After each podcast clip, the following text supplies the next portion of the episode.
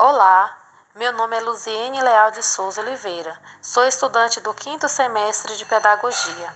A minha contribuição para o PAP, Projeto de Acompanhamento Pedagógico, é para aluno da rede pública do terceiro ano do ensino fundamental ou anos iniciais. E o tema é Desigualdade Social. Teremos quatro atividades a seguir. E os materiais é data show para o vídeo, cartolinas, folha de papel A4, folha de papel pardo ou folha de caderno, lápis de cor, canetinha, giz de cera e canetão. A primeira atividade é assistir um vídeo e fazer uma roda de conversa sobre o tema.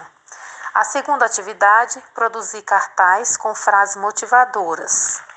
E na terceira atividade, é de português, iremos é, brincando com as palavras, que pode ser impressa ou manuscrita.